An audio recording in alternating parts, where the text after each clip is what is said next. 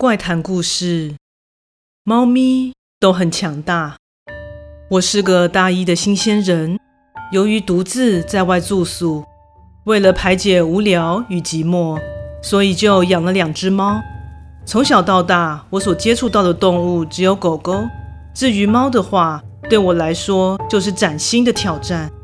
虽然一开始果真有些磨合，那时身上也确实。多了大大小小的抓痕，但后来有在自身的调试和猫咪们的习惯之下，终究渐入佳境。现在我们也已经相安无事了。先来介绍一下我的猫吧，一只是三花猫小花，另一只是黑猫小黑。抱歉，因为本人没什么创意，所以在命名上就没有费什么功夫了。两只猫都是女生。彼此也算是相亲相爱的姐妹。接下来进入正题，很多人都说猫是相当神经质的动物，对一些细微的动静和声音都会产生明显的反应。而我家的这两只猫也是，像是门外邻居的脚步声或是阴影灯光，基本上都会十足吸引它们的注意力。当然，时常做出无法理解的动作，这点也是常常发生在他们身上。而这些奇妙的行为，通常发生在夜晚。这样的发作时间也让人不禁觉得毛毛的。依据我的观察，他们最常做出奇妙行为的地方是靠近房子右墙的梁附近。每次一到晚上，两只猫就会像是约定好的一样。在梁的正下方集合，然后开始像是拳击手练习打沙包一样，开始轮番对那里的空气挥着拳。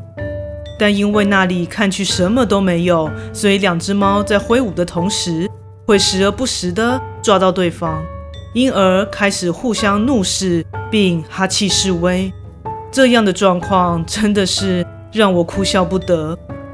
而在他们开始此等行为的时候，我其实有冒着腿被攻击的危险，凑近查看那里是不是有小飞虫之类的在活动。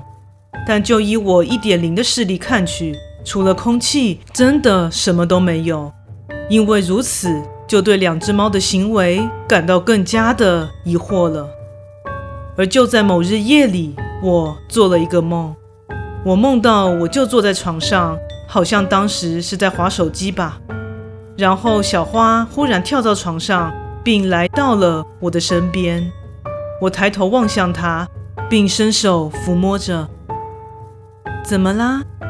我一直都会这样和他们说话，但此时令我惊讶的事情发生了。妈妈，你都没有看到吗？小花突然开口跟我说话了。但声音跟我想象中的不大一样啊！等等，这好像不是重点吧？你你怎么会说话？我讶异地看着身旁的小花。这不是重点，你都没有看到那里挂着的东西吗？小花用以往那木然的神情看着我问道：“看看到什么？”已经对小花的行为感到万分讶异了，此时她的提问更让我无法消化。你自己看，小黑现在正在打他啊！说着，他把头转向右墙的位置。我顺着他的视线望去，看见了让我惊恐万分的画面。右墙的梁下面有一个女人挂在那里，她一头蓬乱的长发，发隙间似乎还能看到头皮。一身白衣的她就这样莫名的吊在那里，并没有看见任何的绳索系在她的脖颈上。天哪，怎么会有人飘在那里啊？在脑袋一片混乱的状况下，眼光移到女人脚的位置，发现小黑在那里，眼神凶恶的，一直用手手狂攻击她的脚。而惊悚的是，此时女人正一脸不悦的低头望着小黑，因为只看得到她的侧脸，她那长长吐着的舌头，让人觉得格外骇人。小黑，你在做什么？快点过来！我紧张地对小黑吼着：“哦，是妈妈哦，不要那么大声叫了，吓死我了。”不只是小花，小黑竟然也说话了，但和小花比起来，声音感觉是那么的不屑。喂，你搞得定吗？小花跳下床，感觉很悠哉地往小黑走去，似乎对眼前的景象并不感到害怕。搞得定的话，这家伙早就不在了吧？小黑的语气充满着烦躁。结果，两只猫似乎对眼前这不寻常的存在。并不感到害怕，顶多感到有些困扰而已。怎么会这么坚强啊？所以我不是去跟妈妈说了吗？她会想办法的啦。听到小花这么说完，我就顿时醒了过来。原来已经早上了，但手机的闹钟尚未响起。此时，两只猫很难得的一起窝在身边看着我。小花见我醒来，甚至还叫了一声。真难得哎，你们都在哦。我从床上坐起，摸了摸两只猫。我望向了右边，昨晚梦中女人出现的地方，渐渐的感到不可言喻的恐惧。所以，猫咪们的行为并不是神经质发作，而是真的有东西在那里。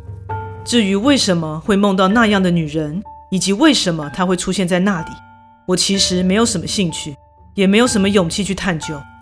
只是想说，为了让两只猫咪不再承受这么大的压力，所以选择退租了。